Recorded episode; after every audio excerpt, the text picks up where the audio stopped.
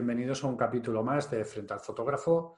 En esta ocasión va a estar con nosotros Juan Jesús González Ahumada, un fotógrafo que, como grandes fotógrafos que hay en el país, está arrasando allá por donde va. Pero es curioso porque Juan Jesús, yo no sé si es que es una persona tímida o que lo de las redes no lo lleva muy allá, pero es menos conocido de lo que debiera. Y eso lo vamos a solucionar ahora mismo. Hola Juan Jesús, muy buenas. ¿Qué tal? Hola, ¿qué tal Javier? ¿Cómo estamos? Bueno, esta presentación es un poco así, pero es que yo viendo tu trabajo eh, me fascina y, es curioso porque yo te descubrí de repente en concursos, eh, veías eh, que se iba repitiendo un nombre, pero que no tenías localizado. Y digo, no puede ser. Y vas mirando ahí y empiezas a ver el trabajo y dices, es increíble que, otra gente, o sea, esto no es comparativo, ¿no? no hay que comparar nada, pero, pero que se te ve poco. No sé si me da esa, esa sensación solo a mí o, que huyes de las redes o, qué ocurre. Bueno, realmente no es que huya de las redes. Yo eh, participo en, redes, eh, unas más que otras.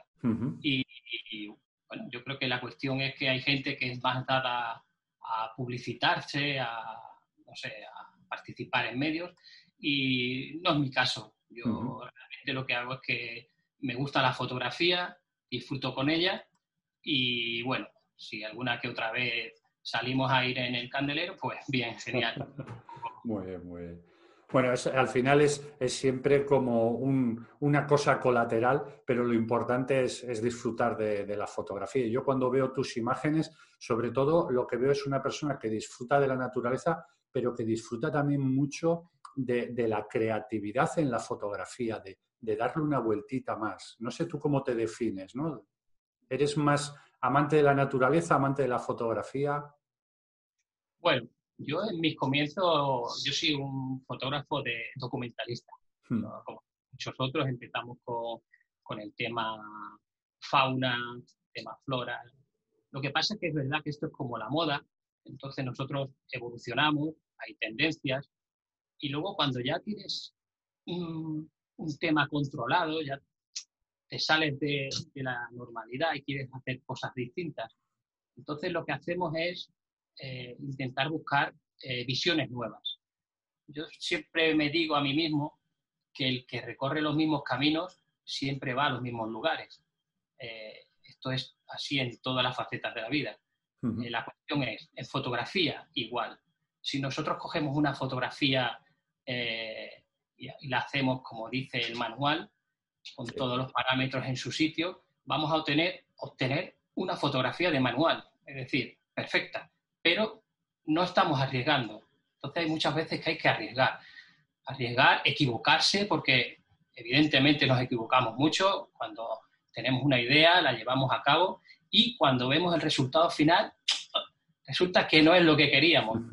En otras ocasiones sí, cuando, cuando ves el trabajo o el proyecto que has querido realizar y más o menos sale en pantalla como tú la quieres, pues la, verdad que la alegría es mayor. Sí, en, el, en, uno de los, en un libro de Miguel Puchet, creo que era, decía de, los fotógrafos, ¿no? Que si todos nos hacíamos la misma pregunta íbamos a obtener todos la misma respuesta, ¿no? Entonces, vamos, voy a ir mostrando eh, un poco tu trabajo, vamos a ir hablando con él y la gente va a poder ver eh, cómo tú te has eh, ido haciendo diferentes preguntas, pues eso, para obtener diferentes, diferentes respuestas. Tienes, tienes una parte de fotografía que, vamos a llamar más, más, normal, más en cuanto a que estás ante un paisaje, por ejemplo, pero yo creo que una de las cosas siempre grandes de, un paisaje, o en este caso fauna con, paisaje, es eh, vivir un momento así, ¿no? Yo creo que es como muy especial. Sí, mira, esta fotografía, por ejemplo, esto es en Dolomitas, en Italia, y recuerdo que aquella mañana el ambiente era espectacular. Hacía frío, era una mañana fría, pero teníamos esta niebla que se levantaba sobre el lago y para mí esto es un ejemplo claro de una imagen minimalista. Es decir, hay muy pocos elementos, pero eh, lo suficiente para dar un, ambiente, eh, de hecho esta imagen la, titulé Serenidad, porque el agua calma del lago, la niebla que, que va desdibujando eh, todo el fondo y bueno, y la guinda evidentemente es este cisne que, que se coló en el encuadre y me vino de perla, vamos. Pues sí, le da, le da ese puntito. Además es que eh, casi te está como mirando, ¿no? Desde ahí oculto entre el ala, parece que está, que está mirando a la, a la cámara, ¿no? Sí, estaba ahí muy tranquilo él y bueno, la verdad que sí, que eh, esta imagen lo que transmite es, es un ambiente, porque en definitiva es el ambiente que hay en la fotografía. Tenemos la luz y tenemos el ambiente que crea, la atmósfera que crea la niebla esta matutina. Pero es curioso, ¿no? Una, imagen de, Dolomitas, pero que realmente no es, no es quizás lo que uno puede esperar cuando va a ir a un, lugar como Dolomitas, ¿no? Con esos picos rocosos eh, y de repente poder, poderte traer así. Eh, hay que tener siempre la mirada como muy abierta a cualquier cosa que te pueda ofrecer, ¿no? El entorno.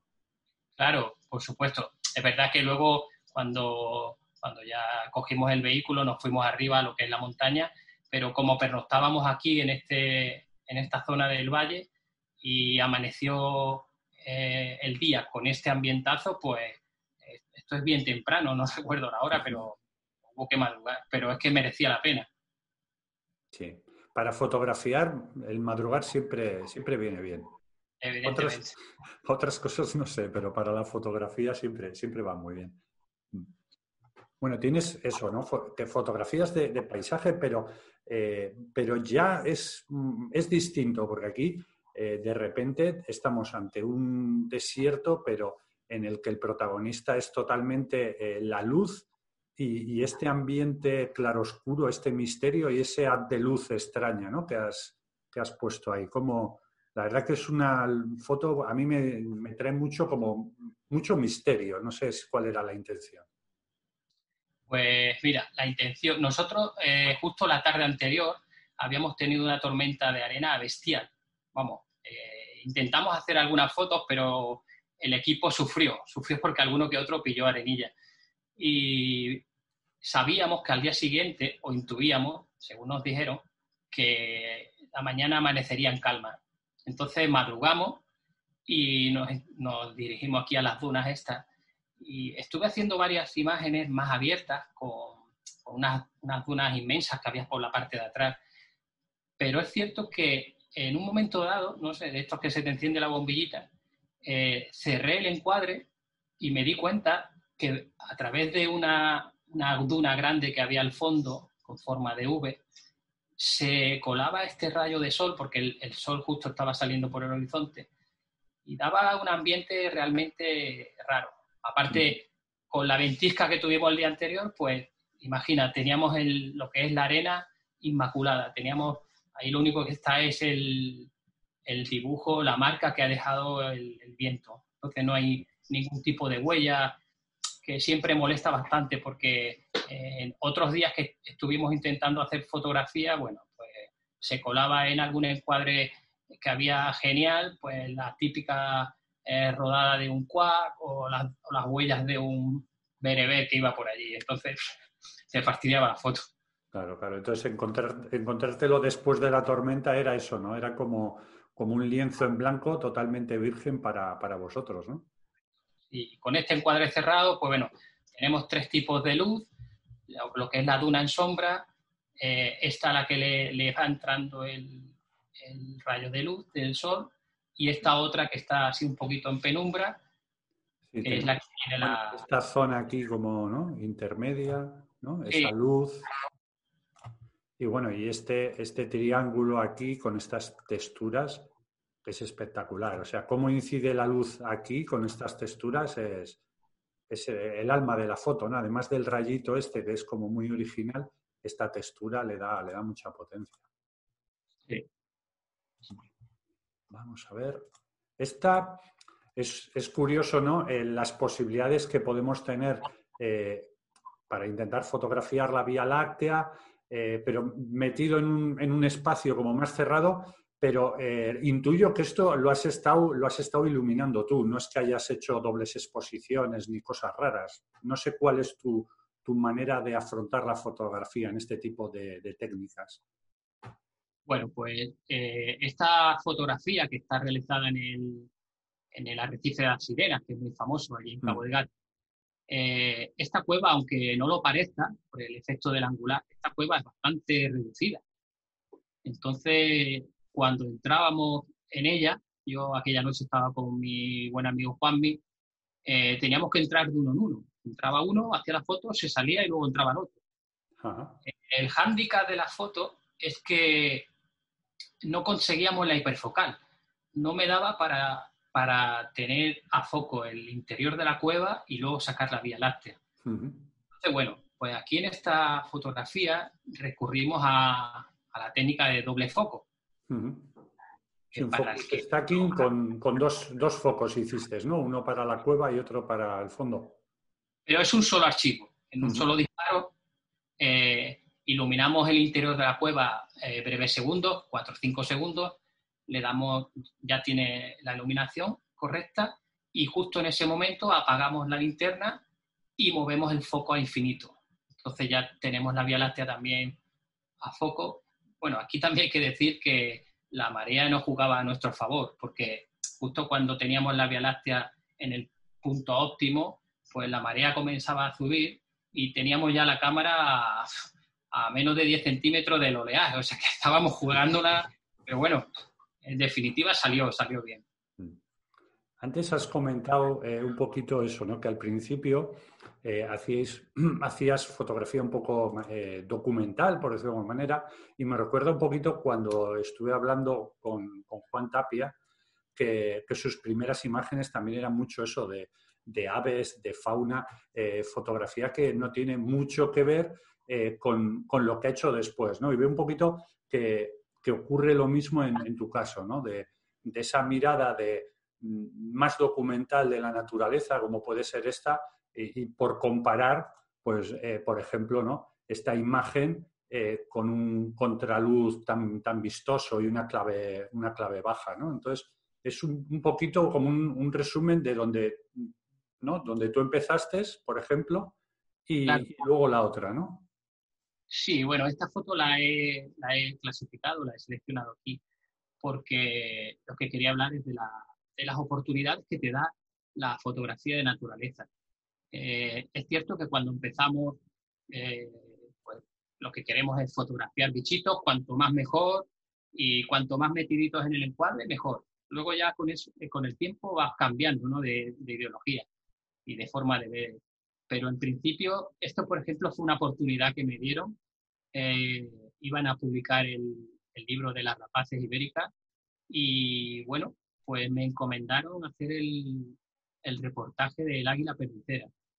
La verdad que mm, por aquel entonces, en lo que era, era la, plataforma Fotonatura, yo tenía bastantes fotos de águila perdicera, era un animal que había trabajado bastante y, por ahí me vino, me confiaron esa, esa, posibilidad y bueno, para mí fue uno de los, de los proyectos fotográficos que guardo con más, más cariño, porque estuvimos como tres días buscando nidos por la zona de por las provincias de Almería, Granada y Málaga y finalmente nos descantamos por este que estaba eh, situado en un árbol. Y bueno La verdad que fue curioso porque nos desplazamos al lugar, una, un miembro del, del proyecto Perdicera y dos agentes del medio ambiente. Y cuando llegamos a la zona me dice la chica, bueno, pues venga, tienes media hora para hacer el high. y, digo, ¿media hora? Pues media hora no me da tiempo ni a poner una pica. Digo, pero bueno, venga, no, no va a quedar por mí. Total, que me puse allí manos a la obra, busqué una zona apropiada que estuviera a la altura del nido y colocamos un high, pero totalmente rápido. Eh, lo dejamos todo previsto porque incluso ella me comentó, dice, bueno, ¿te quedas hoy a hacer fotos? Digo, no, no, digo, hoy no se puede hacer fotos. Digo, primero hay que dejar que el animal se acostumbre a que hemos colocado. Y bueno, eh, lo que, cuando vino el handicap fue cuando a las dos semanas regresamos, ya los pollitos estaban más grandes y de buena, por la mañana bien temprano me metí en el hype y esperé a que llegara la, la señora y la verdad que fue un subidón porque estuve como 10 minutos que no quería ni tocar la cámara, solo miraba por el visor y ella miraba fijamente y no sabía, no las tenía todas conmigo. Digo, es posible que se vaya todo al garate. Pero bueno, finalmente confió y estuvimos, estuve tres días haciéndole foto a... Aprendí mucho, muchísimo de, este animal. Ya la conocía y de hecho es mi, ave preferida y, bueno, la verdad que hicimos un reportaje muy bueno, muy bueno. Fue una experiencia muy bonita. Es, tiene que ser, bueno, de hecho es curioso, ¿no? Cuando, cómo cambia el, concepto cuando vas a hacer, ¿no? Por ejemplo, vas a hacer fotos a esta ave porque te gusta o vas a un sitio porque te gusta y haces fotos y de repente, pues bueno, esas fotos puede que te las pidan para algún sitio. Pero cambia un poquito, ¿verdad? Cuando es así, cuando de repente eh, alguien confía en ti y dice, mira, eh, necesito que hagas un, reportaje sobre este sitio o sobre este animal. Claro, eh, la adrenalina de ese momento que has dicho tú de no quiero tocar la cámara para dejar que el ave se acostumbre, tiene que haber como una presión ahí detrás, ¿no? Tiene que haber un, plus ahí de adrenalina de decir, joder, tengo que dar todo de mí para, ese, ese, encargo, por decirlo de alguna manera. Sí, evidentemente, te aseguro que el primer clic el primer disparo fue como, como te digo, parece que le estaba disparando con un dardo. Digo, a ver, a ver qué comportamiento tiene el animal, porque no es lo mismo cuando disparas en cierta distancia. Yo he hecho fotografías de perdicera en su posadero natural y bueno, es una odisea. Eh, yo me he metido a las 5 de la mañana en un, en un chacuzo hecho de, piedra y de matorral, porque es que si no recela y no se posa. Y a las 2 de la tarde ha llegado el animal, se ha posado, mm, le he hecho dos fotos y cuando ha escuchado el clip, hasta luego, ha alargado y bueno, las fotos están ahí, pero la paliza que te has pegado, entonces en este caso, como bien dices, había un proyecto detrás, habían confiado en ti y si no salía bien, a ver, era un poquillo fracaso, ¿no? Entonces, la verdad que sí, que bien. Eh, pudimos hacer tres sesiones ya con los pollos bien adultos, que casi eh, ya hacía, ejercitaban alas y iban a, saltar del nido. Y genial, todo salió muy bien, la verdad que bien. Y luego voy a poner la otra, ¿no? Esa, con, ese encargo detrás, pero es que aquí eh, ya es otro mundo, o sea, y se ve muy bien el animal, se identifica muy bien, pero aquí el concepto de fotografía, de plasticidad, eh, cambia totalmente, ¿no? Lo, documental está ya dejado a un, a un, lado, ¿no? Claro. A ver, eh, eh, evidentemente como fotógrafos tenemos que evolucionar. Está muy bien las fotografías que hacíamos anteriormente y las sigo haciendo porque yo no, no, no desperdicio nada. Yo, oportunidad que tenga de fotografiar una especie animal, la voy a hacer. Y, y evidentemente, bueno, la tienes ahí, pero como solemos decir, ¿vale? Mm, ahora mismo ya no nos llena, ahora tenemos que buscar algo nuevo. Esto, esta imagen, por ejemplo, que es una especie bastante común, un duendecillo de la noche, el erizo común, eh, realmente eh, la inspiración me vino por, no sé si recuerdas la foto aquella de Miguel Lassa, de un oso polar. oso polar. Claro. Entonces, esa imagen cuando la vi me quedé alucinado. Eh, es, alucinante. Digo, vamos una imagen que tiene tres trazos, poco más, y dice tanto. Y en este sentido, bueno, pues se me iluminó la bombillita y gracias a mi pareja, Amara, que venía conmigo, le, le propuse, digo, mira, ponte detrás justo de él bueno, el, evidentemente el que conozca el comportamiento de esta especie, cuando nota algún movimiento raro o algo que no le convence, se hace una bola, él se queda ahí hecho una bolita y hay que tener paciencia. Entonces yo me tumbé aquí en esta parte de, de, la escena y estaba esperando a que él abriera la bola y comenzara a andar. Y en la otra parte estaba eh, Mara con la linterna justo contorneando el, lo que es la, coraza de púas que tiene el bichillo. Y es una pues imagen el making, of, de eso tenía que ser gracioso, ¿eh? los dos ahí esperando, uno a cada lado. Sí, la verdad. Pero bueno, mira, la imagen es resultona porque es una clave baja eh, evidentemente hay muy poco, pero dice mucho. Mm.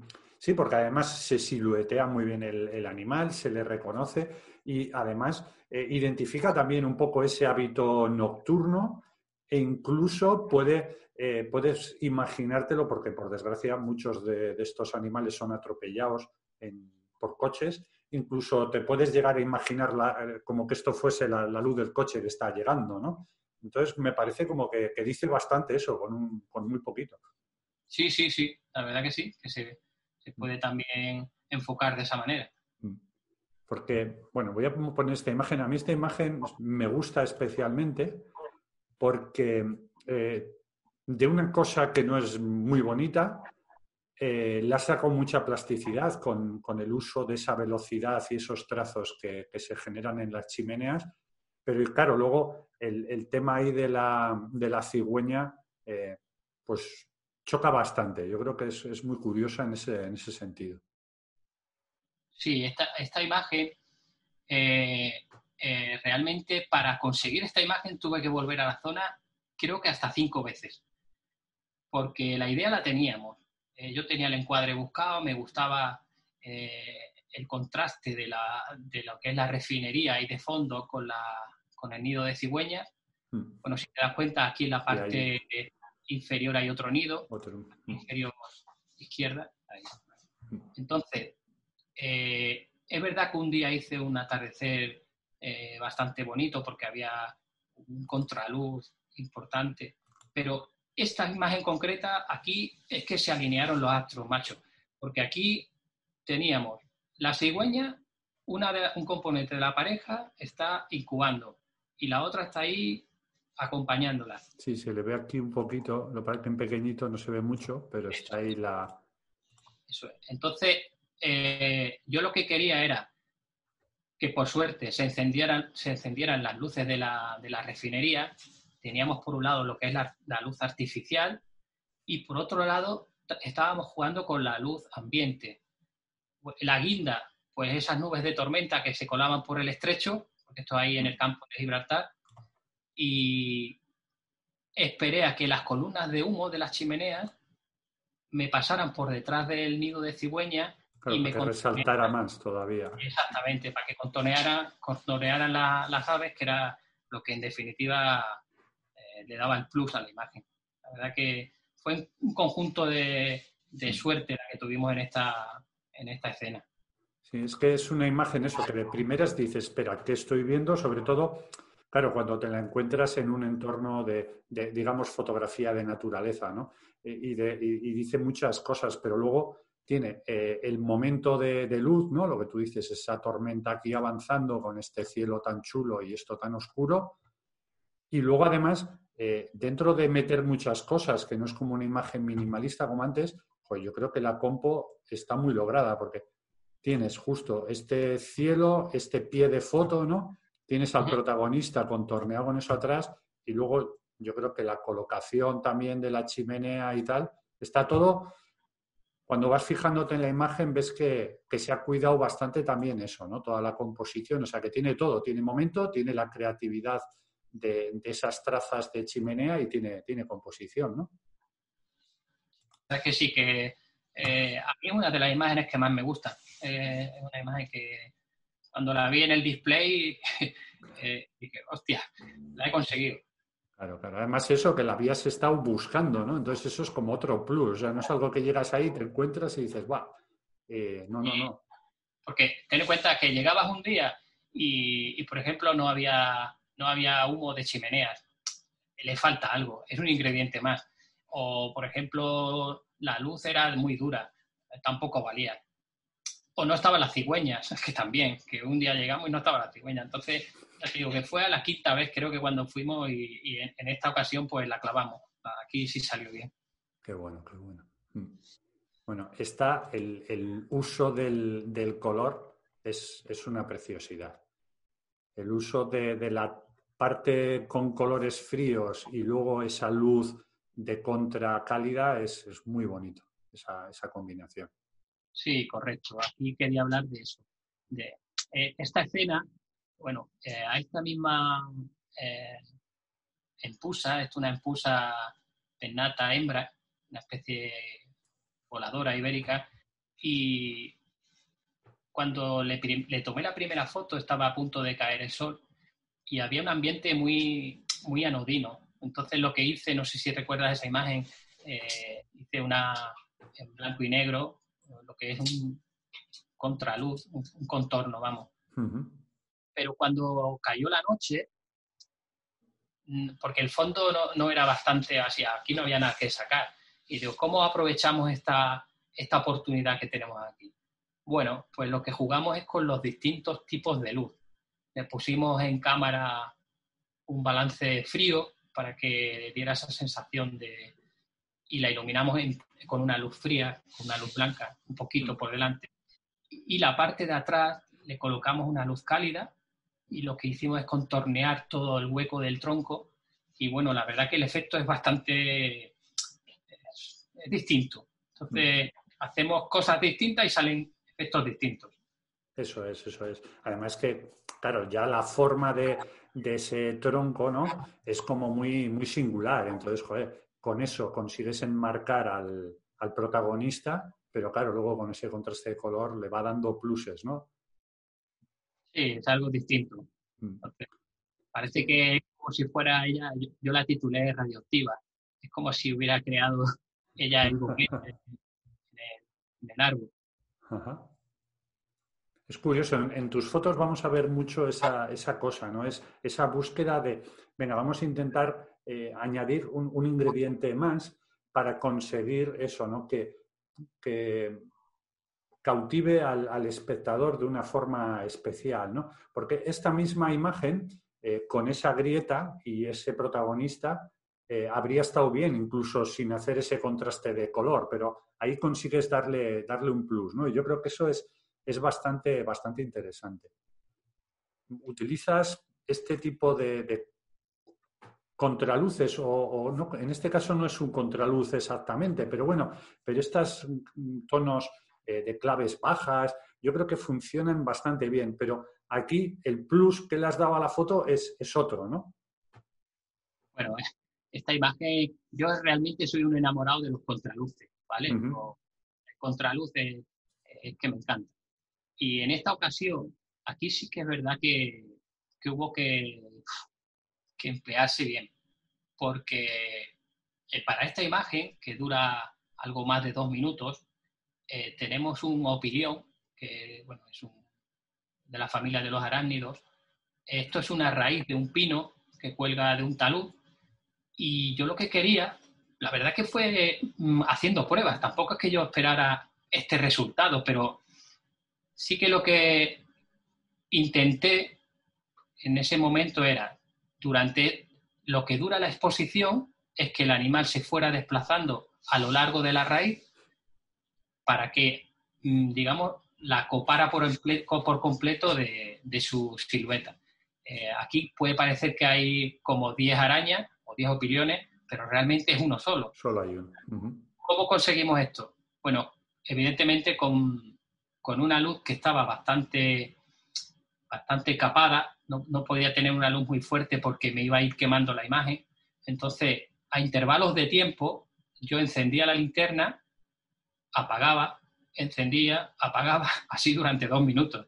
la verdad que cuando, cuando vi la imagen en el display me quedé alucinado porque, bueno, no que fuera la primera, hice varias pruebas, pero la verdad que sí, que me gustó mucho porque más, más o menos era lo que tenía en, mente. Sí, no, además está muy bien, porque claro, si esta mismo lo hubiésemos utilizado, la misma técnica, pero con, con flash, un flash a baja potencia, al final la araña siempre habría quedado congelada en diferentes posiciones. Pero claro, de esta manera eh, tiene ese puntito que a veces aparece nítida porque está quieta, pero a veces está en movimiento y claro, al final parece, da la sensación esa, ¿no? Como que hubiese ahí un enjambre de arañas ahí moviéndose, ¿no?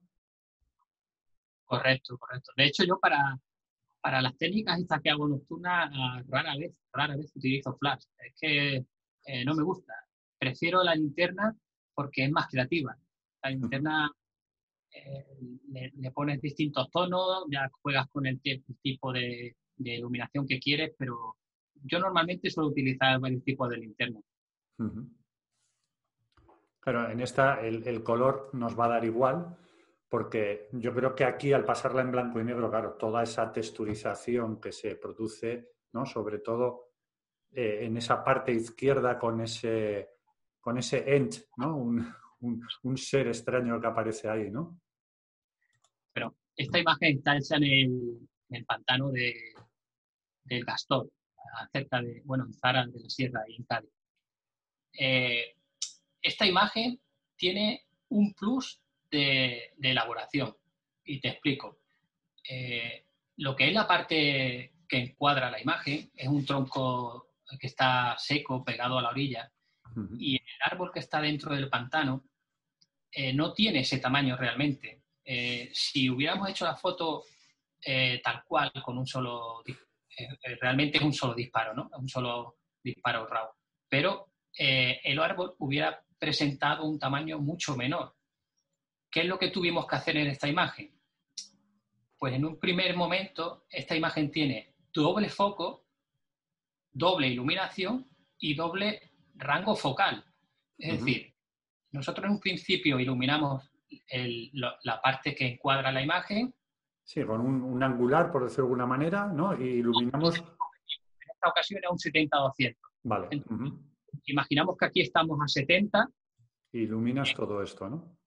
Toda esa zona se ilumina correcto. Y estamos a 70 milímetros, por ejemplo. Entonces apagamos la linterna, movemos el zoom y nos lo llevamos a 200 para que el árbol eh, coja más tamaño.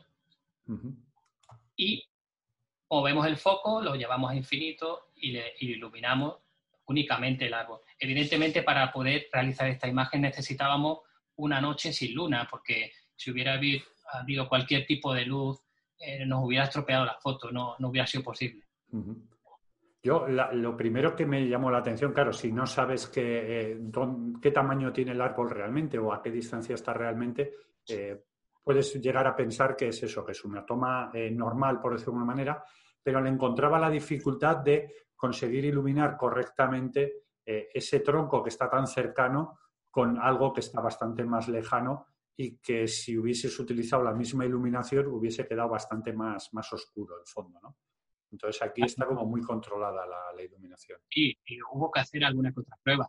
Eh, ten en cuenta que el primer plano se ilumina eh, escasos segundos, dos, tres segundos, y, y, lo que es el árbol que está dentro del pantano sí que le das un poquito más de tiempo una linterna más halógena, ¿no? Para que, para que pille eh, la iluminación correcta. La verdad que es, es una imagen un tanto creativa. Sí, y inquietante también. ¿eh? A mí me gusta sobre todo el, ser este, ¿no? Yo veo aquí un, ojo, ¿no? Y, un, y, una nariz aquí que parece que está ahí. Entonces, por eso decía lo de Len, ¿no? Como un... Bueno, los troncos siempre dan un poquito ese, ese juego, ¿no? Los tocones y demás. Vamos a ver.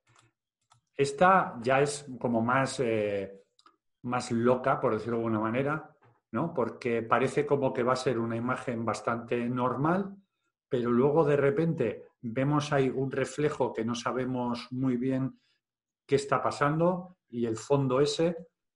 Esta mm, necesito tu ayuda para entenderla, para entenderla bien. Bueno, mira, esta imagen es bastante sencilla, vamos, sencilla esto es una doble exposición en cámara. Eh, esto es como yo suelo decirme, estábamos eh, matando moscas con el rabo. Eh, nos había invitado mi amigo Carlos Naval con sus padres, que son bellísimas personas. Estábamos en Gallocanta haciendo grullas y el día anterior hicimos bastante buenas imágenes, pero esta tarde estábamos esperando la llegada de las aves y no había manera y estábamos allí en medio de este secarral, allí, ya te digo, que no había nada que hacer, y le digo a Carlos, digo, ven, vamos a intentar hacer algo distinto. Entonces, jugando con la cámara, haciendo una, doble exposición, eh, a pulso, porque no, no llevábamos el trípode, pues lo bueno que teníamos es que en el cielo había esta fuga de nubes y nada, primeramente hacíamos una imagen, la volteábamos 180 grados y hacíamos la otra. Entonces...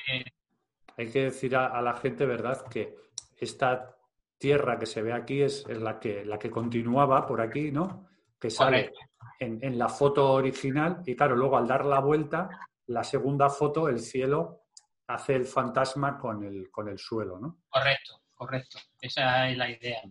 Y es muy, a mí lo que me gusta sobre todo es el, eh, claro, el rollo de buscar estos dos árboles, pero que este, claro, es el reflejo del otro. O sea, están, están cambiados, me parece lo, lo, chulo, ¿no?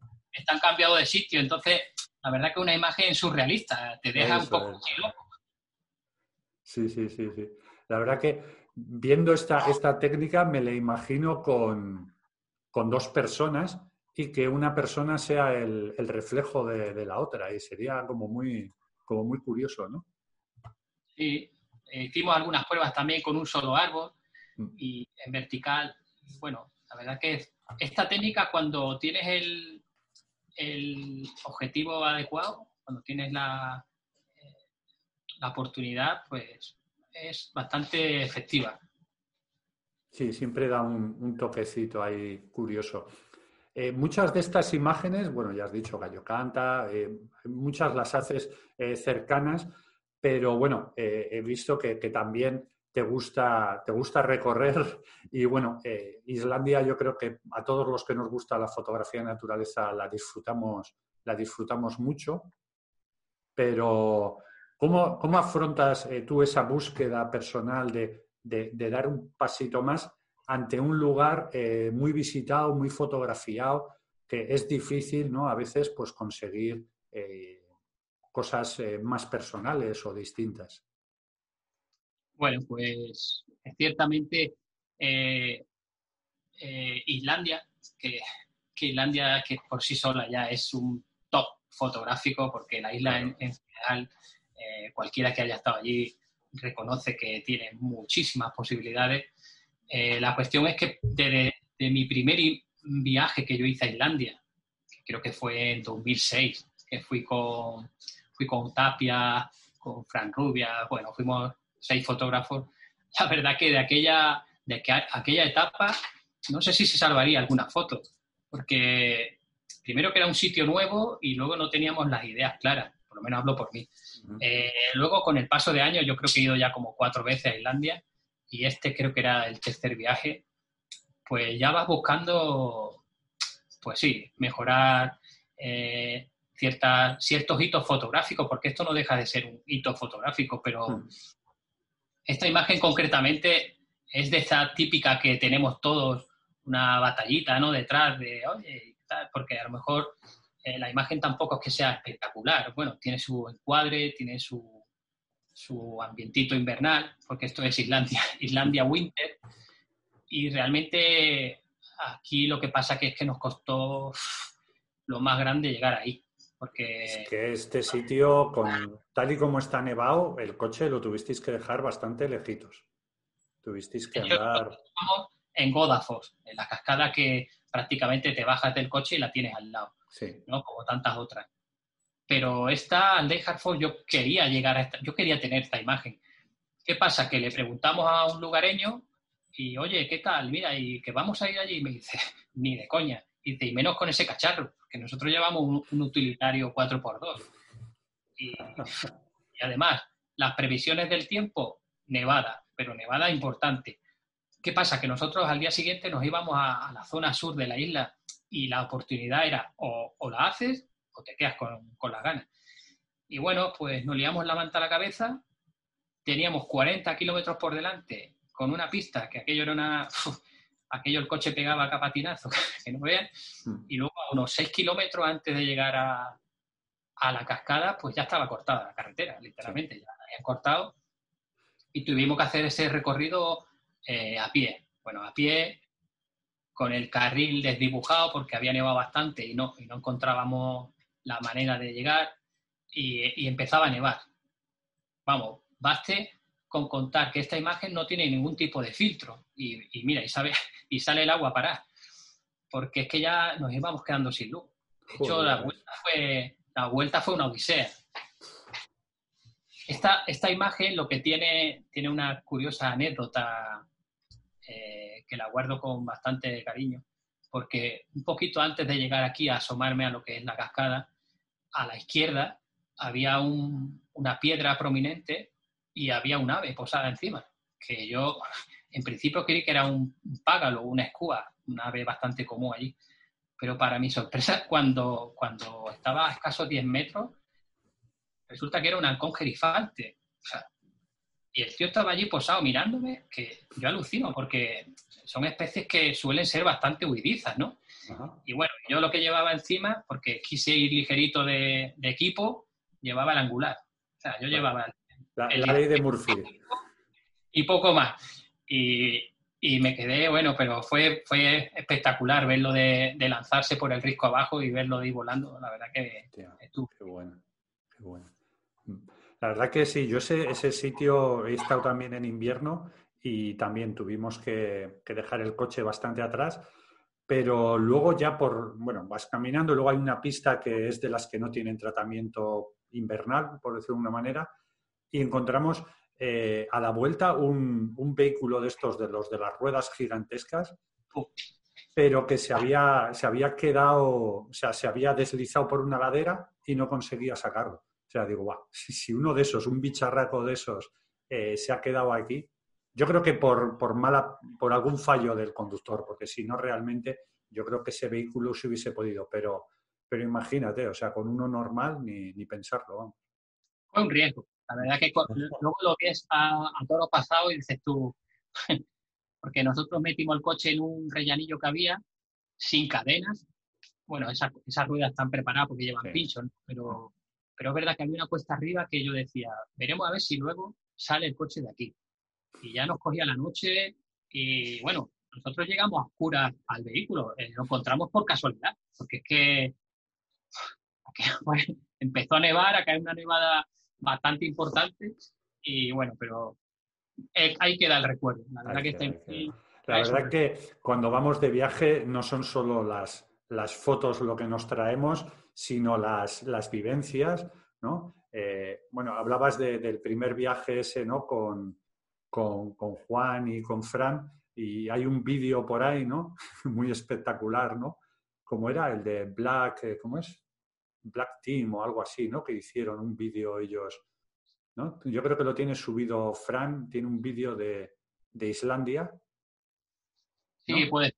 No sé si lo recuerdo, sí. Ya, ya te enseñaré. Es un vídeo eso que al final te muestra las vivencias y peripecias que puede haber detrás de, un viaje fotográfico, a veces con, situaciones extremas, ¿no? Pero al final te llevas cositas, cositas así, ¿verdad? Y yo creo que merece la pena, aunque la foto digas, bueno, pues tal, pero, pero la vivencia de pues, por la primera aurora que puedas ver o cositas de esas siempre, siempre llenan, ¿no? Sí, mira, esta concretamente nosotros eh, en el viaje anterior habíamos estado haciendo Aurora. Mm. Eh, y bueno, que oh, te voy a contar una anécdota que fue graciosísima porque íbamos cuatro compañeros, íbamos a Lofoten y resulta que habíamos conducido desde, desde abajo, desde Oslo, eh, íbamos dos bastante cansados y nos echamos en la parte de atrás a descansar. ¿De Oslo a Lofoten en coche? a Bodo y luego en Bodo cogimos el, barco hasta Reiné. Sí, bueno, queríamos atravesar el país y bueno, ahí vamos, gracioso, ¿no? La cuestión es que estuvieron el que conducía y, el compañero, Manolo y Merchan, iban toda la santa noche viendo el cielo verde, pero verde encendido. Y, claro, nosotros dos atrás dormidos. Y cuando llegamos a Bodo, eh, ya casi por, bueno, por la mañana, dice, wow, valiente noche, tío, toda la noche llena de aurora. Y digo, pero seréis huevones y no nos habéis dicho nada. No, pero bueno, como vamos a, a, Lofoten, allí en Lofoten hacemos aurora. Los tres días que estuvimos en Lofoten, nublado. Los tres días que estuvimos en Lofoten no hicimos aurora. No había manera. Matarles, para matar. Para matarlos, para pues fue una, una, anécdota. Y en esta ocasión, bueno, este era el tercer viaje creo que, hacíamos, que hacíamos a, Islandia. Estamos aquí en Kirkufet y los tres días que llevábamos en la isla, los tres días nublados, nublado y no había manera. Y en esta ocasión también estaba nublado. Además, azotaba el viento, que era una cosa. La suerte que tuvimos es que el, hospedaje que habíamos localizado para dormir, porque nosotros íbamos a Salto de Mata, pues nos falló. Nos falló es que no había nadie allí, vamos, que nos quedamos sin, eran ya las tantas y ya no había nada que buscar. Digo, bueno, pues no queda más que dormir en el coche.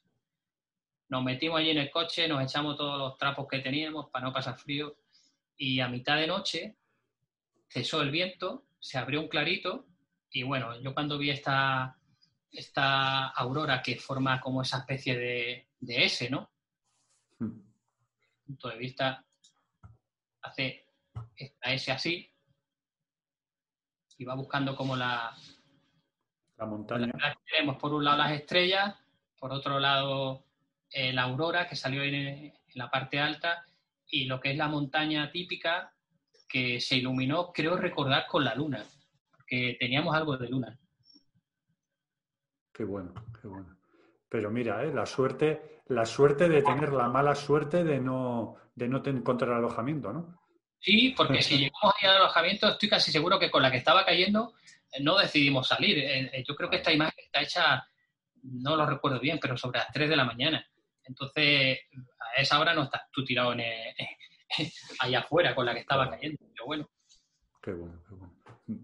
Y luego tenemos aquí una, foto que, que, sorprende un poquito de repente tener esto aquí, pero claro, a veces los fotógrafos de naturaleza sí que tenemos este problema que es como que nos cerramos los ojos demasiado y, vamos a lo que vamos y, puede ser un, error, ¿no? Bueno, yo creo que en fotografía no te puedes permitir el lujo de, de dejar nada atrás es mi opinión, ¿vale? Mm. Eh, eh, yo veo muy bien que alguien esté especializado en el macro y chapó, o que esté especializado en paisaje, pero si tú vas, por ejemplo, en este caso cuando viajamos fuera, ¿no? Aquí estábamos en Nepal, la zona que linda ya con la parte del Tíbet, y a mí me gusta mucho eh, fotografiarlo todo. Es decir, cuando veo algo arquitectónico que también me llama la atención, o costumbres, ¿no? De la gente. Y en este caso, eh, los retratos de, de las personas que, que encontramos, eh, es que es increíble. Este vendedor ambulante que vendía collares, con el cual estuve charlando un poquito con él, al que le compré también un par de cositas para que el hombre... Eh, la verdad que siempre con la, con la delicadeza y, pidiendo permiso, le, le, dije que sí, por favor, le podía hacer una foto y me dijo que no había problema. Y bueno, es que este, este rostro dice mucho sin decir nada. Eh, hay vidas por ahí muy duras y la verdad que a mí me gusta, me gusta captar esas, esas personas que están en, otro, en otros mundos, en este mismo mundo, pero en otros mundos. Sí, Nos transportan a otro lado y, y, a veces nos hacen recordar que no, que no existe solo una, una realidad, que hay muchas, muchas realidades, ¿no? Porque el mundo para esta persona poco, poco se parece a lo que, a lo que nosotros vivimos, ¿no? El día a día. Antes has comentado lo de que, bueno, que especializarse, ¿no? Por ejemplo, en, el macro o, en paisaje. Y, claro, lo que estamos viendo en tu trabajo es que, tienes mucha variedad, eh, y, pero es complicado. Eh, porque al final, bueno, cada técnica, cada disciplina tiene una serie de técnicas y, bueno, el, enfrentarse a todas eh, tiene que ser complicado, aunque igual también es un, pequeño reto, ¿no? El decir, bueno, pues disfruto haciendo estas diferentes cosas, ¿no?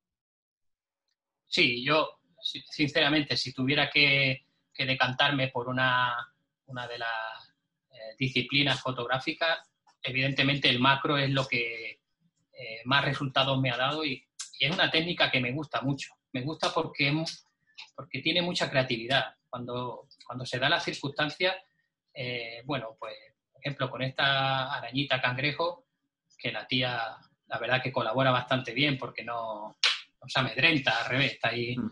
Entonces hicimos, esto fue durante el confinamiento, ten en cuenta que, que cuando, cuando no puedes viajar, cuando no puedes salir para ir a pichear o hacer paisaje, bueno, pues el macro siempre está ahí, porque a pocos metros de casa, saliendo aquí afuera al campo, había una zona estaba una zona de esta en flor, y la descubrí y digo, bueno, mira, contigo vamos a pasar un, un rato.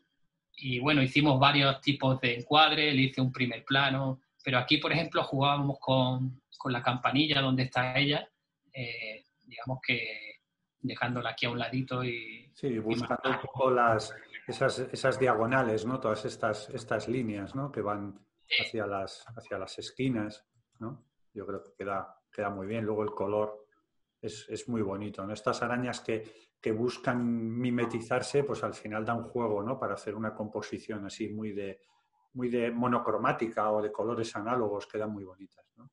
De hecho, descubrí, descubrí por casualidad que esta araña la verdad que siempre se aprende algo, esta araña es capaz de cambiar el color y adaptarse a la flora a la que está. Ah, mira. Es decir, yo lo desconocía. Yo creí que, por ejemplo, una araña cangrejo de esta era rosa y la otra era amarilla y la otra era verde, pero no. Se va a una planta y se coge y se pone el color de más o menos de, donde está eh, inmersa. Digo, que la verdad que es alucinante. Pues sí. Sí, mira, yo eso tampoco, eso tampoco lo sabía. Bueno, y esta no es, eh, eh, es una cosa eh, loca. Yo, mira, solo poner un, concepto en, en, fotografía que hablo lo de meter el ciervo en la foto, no sé si me lo has escuchado alguna vez, que es una foto que tiene algo que pasa desapercibido a primera vista, pero que cuando lo descubres te revoluciona toda la foto, ¿no? Y digo lo de meter la foto por una, imagen que había de Floris van Breuger, que aparecía un ciervo y de repente descubrías que los árboles que parecían normales eran unas secuoyas gigantes. Entonces, y esta pasa un poco lo mismo. Parece que estás viendo una pintura así sin más, con unas motitas, y luego de repente descubres ¿no? a esas salamanquesas ahí y dices, espera, espera que estoy viendo aquí, que esto es otra, es otra cosa, ¿no? Sí, bueno, esta es una de esas recurrencias que, bueno, que brotan en la cabeza y dices, pero vamos, eh, yo me recuerdo que estaba haciendo una de mis rutas con la bicicleta de montaña y llegué aquí a este, había un caserón abandonado y bueno, realmente lo que me, impactó fue ver ese gorila dibujado ahí en uno de los, de los muros, que la verdad que eh, es media foto, el artista realmente es el que dibujó el, el gorila. Ahora, ¿qué pasa? que justo en ese momento, estando ahí observando, yo veo que en una de las esquinas había una salamanquesa eh, soleándose, ¿vale? Eso era mediodía por ahí. Y entonces se me encendió la bombillita, digo, hostia, ¿y por qué no intentamos meter las salamanquesas en el, en el encuadre? Entonces, bueno, pues eh, nos hicimos de un foco potente, lo colocamos ahí, eh, evidentemente empezaron a llegar mosquitos, polillas, y las salamanquesas acuden a las polillas. Y eso es justo cuando yo tengo el encuadre más o menos eh, lo que quiero tener, apago todo y enciendo mi linterna de luz cálida. Entonces lo que quise era crear esa luna ficticia a la que mira el gorila y bueno, la verdad que sí que es una, es una imagen un poco rocambolesca, pero, sí, pero imagen es, portada de, la revista Férico. Pero es un puntazo eso, el tema de la luz eh, el, porque parece bueno, una luna o, un sol o lo que, o lo que sea, ¿no? Sí, sí, sí. Y además el contraste de color vuelve a, vuelve a generar un, impacto muy, muy potente. Sí, el tono frío que predomina en la imagen con el tono cálido de la, del círculo. Y esta ya sí que atrapa a la gente totalmente. Porque mira que hay fotos de, pues, de pitas y de cosas de estas con esas, esas grietas y tal, pero un ojo tan, tan claro como este, un ojo de, dragón, ¿no? Tan claro como este, hostia, es complicadete. ¿eh? Bueno, mira, eh, esto sí que es verdad que cuando, cuando te viene la creatividad, o más, más que nada cuando la buscas, ¿no? Porque yo había encontrado esta pitera eh, esta herida que se forma cuando la planta, por ejemplo, dobla la hoja. Entonces, es verdad que cuando la vi al principio, esa textura que tiene, eh, te llama mucho, ¿no? Dice, wow, esto tiene potencial. Y teníamos la grieta ahí en medio y a mí se, al principio se me imaginó un, un ojo. Yo decía, a ver, tiene pinta de ojo, pero le faltaba algo. A esta imagen le faltaba algo. Y, le faltaba, pues, para poder completarla y para que fuera una imagen realmente efectiva. ¿Qué es lo que hicimos? Bueno, estuve buscando, eh, ideando, digo, y ahora mira por dónde una de las hojas de la misma pitera tenía una herida pequeñita que hacía así como un pequeño círculo. Y digo, bueno, va, vamos a probar. Entonces, justo la doblé y la coloqué debajo, pero aún así quedaba todo como muy en sombra, no me, no me llamaban. Yo creo que el plus de esta, de esta fotografía es el toque de linterna que le di entre una hoja y otra, porque esa zona blanca central está iluminada con la linterna. Si no, no hubiera quedado así, quedaba más en sombra. No, no, no le dábamos vida a ese ojo ficticio. Claro, que te atrapa. sin esa luz es bueno, como cuando, ¿no? Ese punto de vida en los ojos cuando se pintan los cuadros, ¿no? Exactamente. Yo creo que fue el puntito que ya le dio eh, la conformación redondita a la imagen. Así. Pero es que esa búsqueda de, venga, y eh, le falta eso, ¿no? Un poco más. O sea, entiendo que entonces la primera foto, o sea, esto tal cual, esto lo que había era el hueco, sin más sin más. Debajo lo que había era hojarasca. Ajá, qué bueno, qué bueno. Entonces, una de las hojas que está en un lateral, la doblo, la pongo justo debajo y, ya te digo, aún así no me convencía el resultado. Y luego le metes la luz para resaltar. Cuando le puse la luz entre una hoja y otra, pues ahora sí, digo, ahora, ahora me convence. es, muy, es muy potente, es muy, muy chulo, muy chulo nos vamos de detalles muy, muy cercanos a, esta que es un poco de, como esas primeras que hemos visto, pero yo creo que mm, tiene mucha atmósfera y a mí me encanta cuando la gente que hace, que hace fauna eh, la hace así. No sé si me explico yo. La fauna de retrato me gusta, pero no me llama mucho la atención. Pero cuando consiguen meter la fauna que sea protagonista, pero dentro de, del paisaje y, se plasma así, es de repente estos animales y mostrando realmente dónde viven y es que es como que magnifica al, animal, ¿no? Porque un retrato, pues bueno, pues sí, pero estas, este tipo a mí me gustan, me gustan mucho. Sí, tienes razón. Ten en cuenta que eh, si nos retrotraemos a, los inicios, como hemos hablado antes, a, a, mí al principio me encantaba, bueno, a mí lo he visto muchos fotógrafos, era coger una especie animal y meterla en el encuadre y prácticamente que no quedara aire por ningún lado. Hmm. Era como una, era como una eh, caza a la especie, ¿no? Luego te das cuenta con el tiempo que lo que realmente evoca, eh, llama la atención en una imagen es totalmente contrario. Es el animal prácticamente ahí eh, figurando y el entorno donde se encuentra. Entonces, esta imagen Recuerdo que mi buen amigo Oscar Díez, que se lo agradecí en su día y se lo vuelvo a hacer, porque me invitó ahí, ahí a la Pedriza. nosotros nunca habíamos estado por allí. Y encontramos este día que era espectacular. Llovía tímidamente, unas nieblas alucinantes y llevábamos ya un buen rato pateando sierra. Habíamos hecho alguna que otra foto, pero en este momento, cuando nos giramos y, y veo este grupito de cabras sobre ese, esa mole rocosa con la niebla, bueno, es que fue, alucinante, digo, esta sí, esta sí. La verdad que es una foto que, me gusta bastante.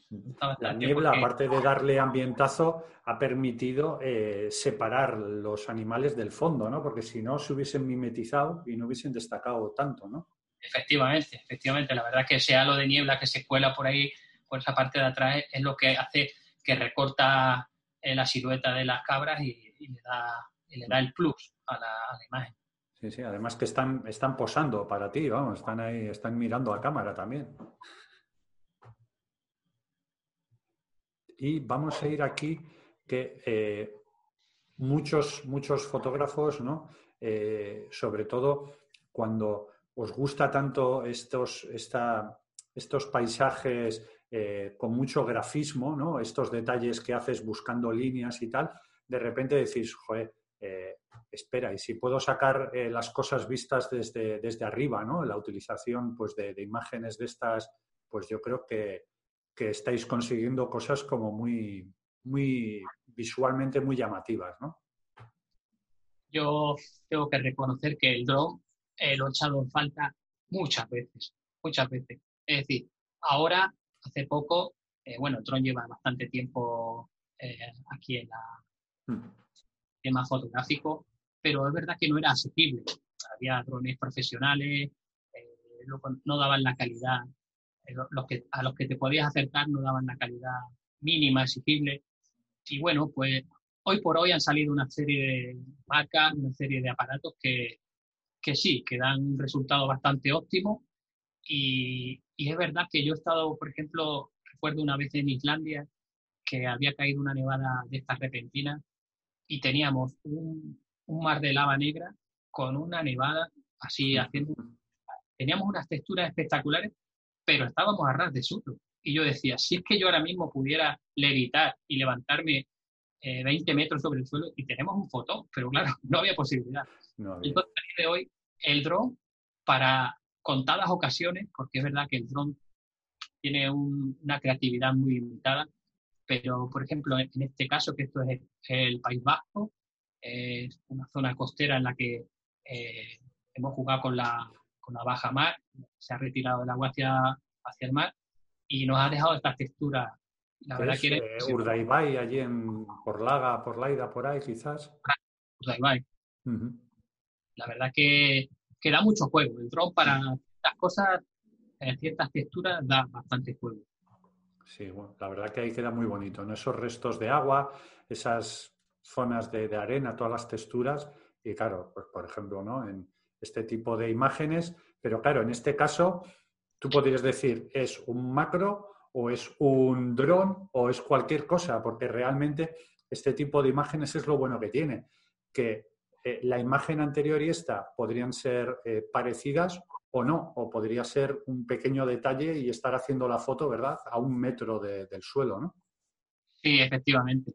Eh, pero vamos, esto es, esto es Río Tinto. Mm. Río Tinto, no, no, vamos a descubrir nada nuevo. Río Tinto es una pasada de lugar donde, donde las posibilidades pues, pues no se acaban. No se acaban. Y en este caso, pues también, a, vista de drone, pues te salen unas texturas que, bueno, yo en este caso, tirando de imaginación, iba a estar ahí titulado La ira de Zeus, porque me recuerdan o parece como si estuvieran esos cayendo unos rayos ahí eh, ficticios, ¿no?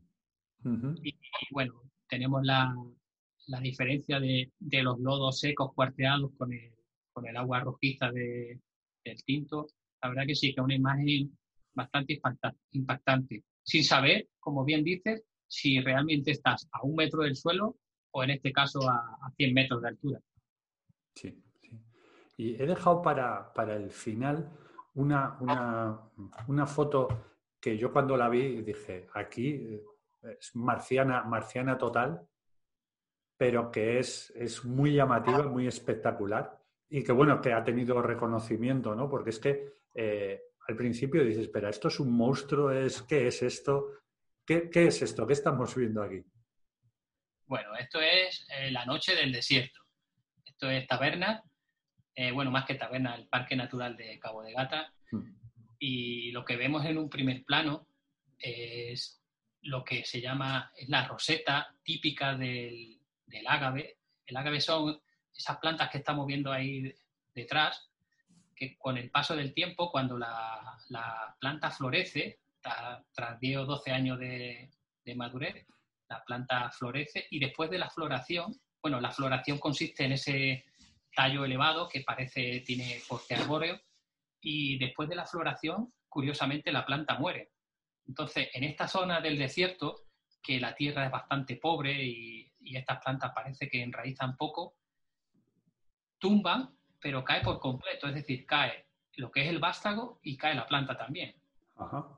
¿Qué pasa? Que con el paso del tiempo, eh, nosotros lo que, lo que, lo primero que se pudre es el vástago, la parte interior, esta. Esto se pierde, se deshace.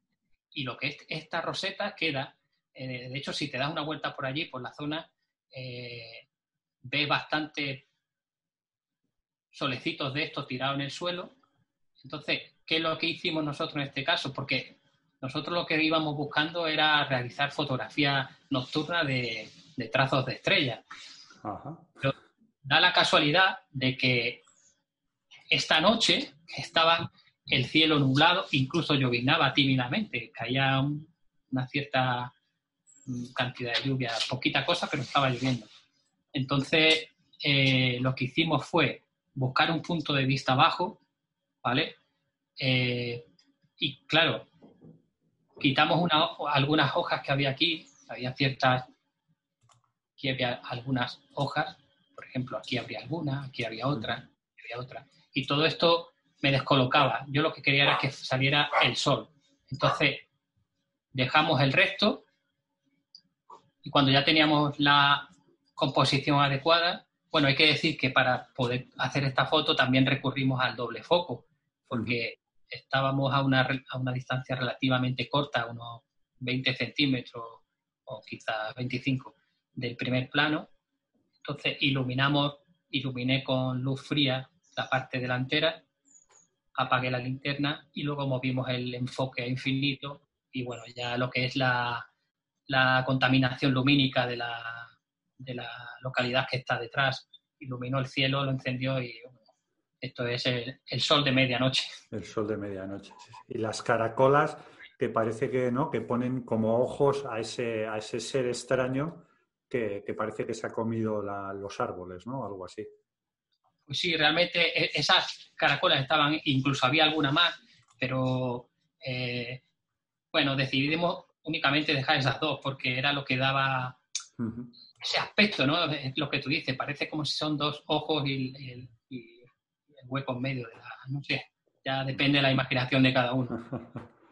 bueno, yo creo que, con todas estas imágenes que hemos visto, eh, la gente eh, le va a dar para pensar mucho y para que, no para que hagan lo mismo, sino para que vean la cantidad de cosas que, se pueden hacer y que eh, ese mm, de meter un plus más y un plus más, ¿no? Y cómo la, iluminación, pues eso, una, linterna, las posibilidades que, puede, que puede dar, ¿no? Es que me ha parecido, eh, vamos, una, pasada todo lo que se puede conseguir, ¿no? Yo creo que esto, si nos vamos a, hacemos un símil con la cocina, con los cocinillas, eh, cuando tú tienes un plato que lo preparas bastante bien, ya lo tienes controlado, bueno, pues luego te gusta meter algún ingrediente y darle tu propio toque o tu propia eh, personalidad y es lo que hay que hacer. Es decir, cuando tú ya tienes una técnica controlada, pues si quieres hacer variaciones y arriesgar, pues eso, o te equivocas o te sale bien. Claro. Estoy poniendo un poquito tu, tu web para que la gente pueda descubrir mucho más de lo que, de lo que hemos estado viendo aquí. Eh, bueno, es que cualquiera de, estas imágenes, ¿no? Pues dan eso, ¿no? Estos juegos de luces que hemos visto, eh, estos contraluces que has dicho que, tanto te gustan, pues bueno, la gente va a poder trastear mucho más y, aquí hay mucha, mucha inspiración para, para la gente. Sí, bueno, se trata de eso, que eh, todo, en definitiva, todos aprendemos de todos. Y mm. Si algo que tú haces, eh, alguien lo puede llevar a su terreno, dándole su, su, propio, su propia visión artística, pues genial. Eso es, eso es. Y luego, pues bueno, un poquito eh, la gente también puede ir viendo lo que vas haciendo en, en, en Instagram, ¿no? que vas poniendo aquí. Bueno, pues un poquito de todo, ¿verdad? Sí, la verdad que voy alternando, voy metiendo un poco de, lo que va saliendo y de lo que se puede poner. Aquí, bueno, vemos algunos de los, de los premios. Bueno, que se anime la gente, que vea un, poquito.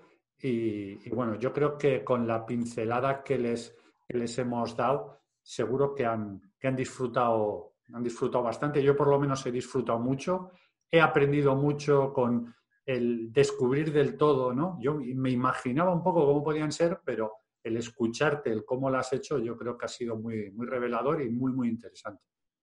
Bueno, pues la verdad es que hemos echado un ratito muy, muy apañado de, de charla y de fotografía. Muy bien, muy bien. Pues muchas, muchas gracias, Juan Jesús, por haber estado aquí. La verdad que ha sido un auténtico gustazo pues nada, muchísimas gracias a ti de verdad por, darme esta oportunidad y nada, ya nos veremos por ahí en cualquier otra. Nos vemos eh, madrugando un poquito para hacer fotos.